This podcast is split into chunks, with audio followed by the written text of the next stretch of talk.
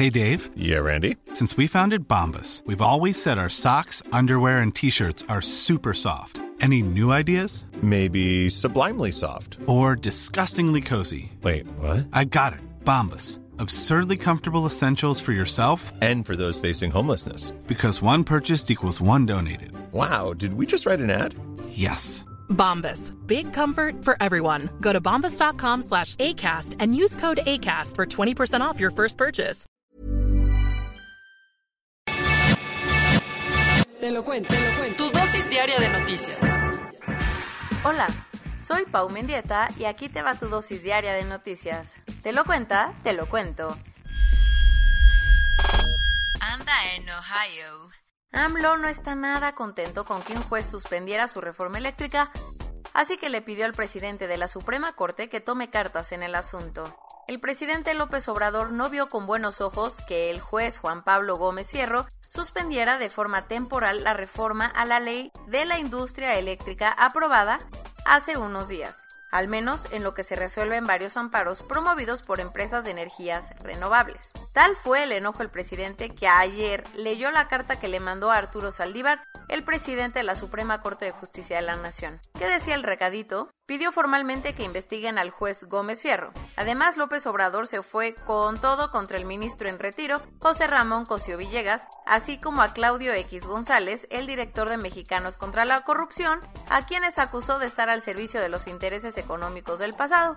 Por su parte, el ministro Arturo Saldívar le contestó al presidente informando que analizará la posibilidad de abrir una investigación, pero le recordó que los jueces tienen total autonomía y no deben ceder a presiones políticas. Algo que explicar. La expresidenta de Bolivia, Janine Áñez, recibió cuatro meses de prisión preventiva por el golpe de Estado contra Evo Morales. La justicia boliviana emitió el viernes una orden de arresto contra Janine Áñez, la expresidenta del país, así como contra cinco de sus más cercanos exministros. Y como no había tiempo que perder, la expresidenta fue arrestada en la madrugada del sábado en la ciudad de Trinidad acusada de sedición y terrorismo. Resulta que las autoridades de Bolivia la señalan como responsable de los sucesos de noviembre del 2019 que terminaron con la salida anticipada de Evo Morales de la presidencia y su exilio, por supuesto, primero en México y luego en Argentina.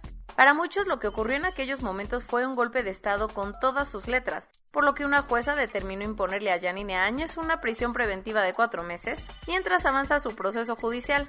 Mientras tanto, el gobierno de Luis Arce está buscando a Williams Calliman, el que fuera entonces comandante en jefe de las Fuerzas Armadas y quien le pidió a Evo Morales que dejara el poder para evitar una escalada de violencia aún mayor. Por si no te enteraste. El viernes por la noche Morena confirmó que Félix Salgado Macedonio ganó la nueva encuesta realizada así que será su candidato a la gubernatura de Guerrero. Viendo que su partido lo sigue apoyando a capa y espada y considerando que la FGR ha violado sus derechos como víctima, Basilia Castañeda decidió que ya no emprenderá más acciones legales contra el político acapulqueño. Basilia fue una de las muchas mujeres que acusaron a Salgado Macedonio de violación, pero tuvo que tomar esta decisión al considerar que las autoridades ya han dejado claro que no quieren investigar. No, y pues las feministas felices con el notición. Como no quieren estar de mal pensados, el PAN y el PRD le pidieron a las autoridades de la Ciudad de México que realicen una profunda y pronta investigación sobre la muerte de Leonel Luna, el exdelegado de Coyoacán, quien falleció el domingo por la mañana por un accidente automovilístico. El político, que sería candidato al Distrito 17 por la coalición Va por México y era uno de los principales opositores en la capital, falleció en el hospital horas después de que su coche Smart se estrellara contra un muro de contención en la avenida Río Churubusco dentro de la delegación Iztapalapa. Aunque más tarde que de costumbre, la Academia de Artes y Ciencias Cinematográficas presentó la lista de nominados a los Óscares 2021. ¿Cómo está la cosa? Mank, la película original de Netflix del director David Fincher, encabeza la lista con 10 nominaciones a la estatuilla dorada. Afortunadamente los Oscars se pusieron del lado correcto de la historia y nominaron a Chloe Zhao y Emerald Fennell a Mejor Dirección siendo la primera vez en que dos mujeres competirán en esta categoría. Vientos. México no quedará sin representación porque Jaime Baxt, Michelle Coutolenc y Carlos Cortés están nominados a Mejor Sonido por Sound of Metal. Si creías que las aguas de la política española ya estaban más tranquilas, estás muy equivocado. Pablo Iglesias, el líder de Unidas Podemos y vicepresidente segundo del país, renunció a su cargo en el gobierno de Pedro Sánchez para competir por la Comunidad de Madrid.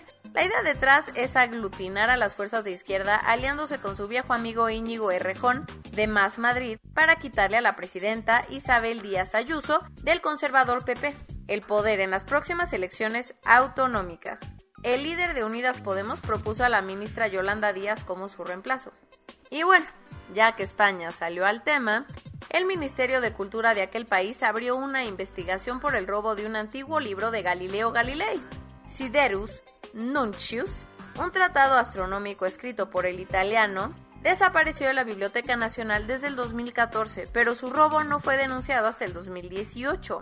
Como las cosas no han avanzado desde esa fecha, el Ministerio de Cultura abrió un procedimiento informativo para conocer los hechos y averiguar quién se llevó el antiguo libro y dónde podría estar.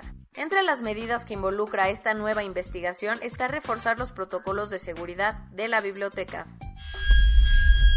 La Congregación para la Doctrina de la Fe, el máximo órgano doctrinal del Vaticano, dijo ayer en un comunicado que la bendición de las uniones homosexuales no puede considerarse lícita, dejando en claro que la Iglesia Católica no le dará el visto bueno a los matrimonios entre personas del mismo sexo. La declaración validada por el Papa Francisco establece que los sacerdotes no pueden darle la bendición a parejas, por más estables que sean, que tengan relaciones sexuales fuera del matrimonio, algo que según el Vaticano es lo que sucede con las parejas homosexuales. Corona News Global. En el mundo. A nivel global ya hay más de 120 millones 180 mil casos y hasta ayer en la noche al menos 2 millones 659 mil personas habían muerto. En México 2 millones 167 mil 729 personas ya han enfermado de COVID-19 y desafortunadamente 194 mil 944 han muerto. Lo bueno es que se pusieron Lo bueno. es que se pusieron 52.228 dosis, por lo que 4.404.608 personas ya han sido vacunadas. O sea, más o menos como el 0.5% de la población, más o menos. Pero ánimo, ánimo con Tokio, papá. Vamos a alcanzar la meta con estos grandes liderazgos que tenemos frente al tema de la vacunación. Además, muy congruentes, ¿no? Se ponen cubrebocas, o sea, en pocas palabras, siguen todas las recomendaciones de, salud que nos piden a los mexicanos. Bien, bien, muy bien. A partir de este miércoles, arrancará la campaña de vacunación en la alcaldía Venustiano Carranza con el fármaco de Sinovac. Una persona que recibió la vacuna en Azcapotzalco falleció momentos después a causa de un infarto, aunque las autoridades aseguraron que la muerte no estuvo relacionada con la inyección. Marta Delgado, la subsecretaria de Multilaterales de la Cancillería, informó que México le pidió a Estados Unidos que comparta algunas de las vacunas de AstraZeneca que tiene en inventario tras los retrasos para envasar el fármaco. Tras superar la enfermedad, el subsecretario de Salud, Hugo López Gatel, se reincorporó a sus actividades presenciales. La pregunta es, Hugo, ¿nos vamos a poner el cubrebocas? Síganme. Ah. Países europeos como Francia, Alemania, Italia, Países Bajos y Portugal suspendieron la aplicación de la vacuna de AstraZeneca PUM después de detectar una trombosis extraña en una persona recién vacunada. Al respecto, tanto la OMS como la Agencia Europea del Medicamento pidieron seguir usando esta vacuna y evitar el pánico. Por cuarta vez en lo que va de la pandemia, Jair Bolsonaro cambió al ministro de Salud de Brasil. Híjole pues. En fin. A pesar de presentar pruebas negativas en el aeropuerto mexicano, 74 estudiantes argentinos que pasaron unas vacaciones en Cancún dieron positivo al virus tras regresar a su país. Richard Thaler, el Premio Nobel de Economía 2017, recomendó subastar vacunas a los millonarios para poder rescatar económicamente a las personas más pobres del planeta. El colmo que tengamos que llegar a eso. Las vacunas deberían de ser para todos. En fin. Y esto es todo por hoy. Nos vemos mañana con tu nueva dosis de noticias. Pau Mendieta se despide.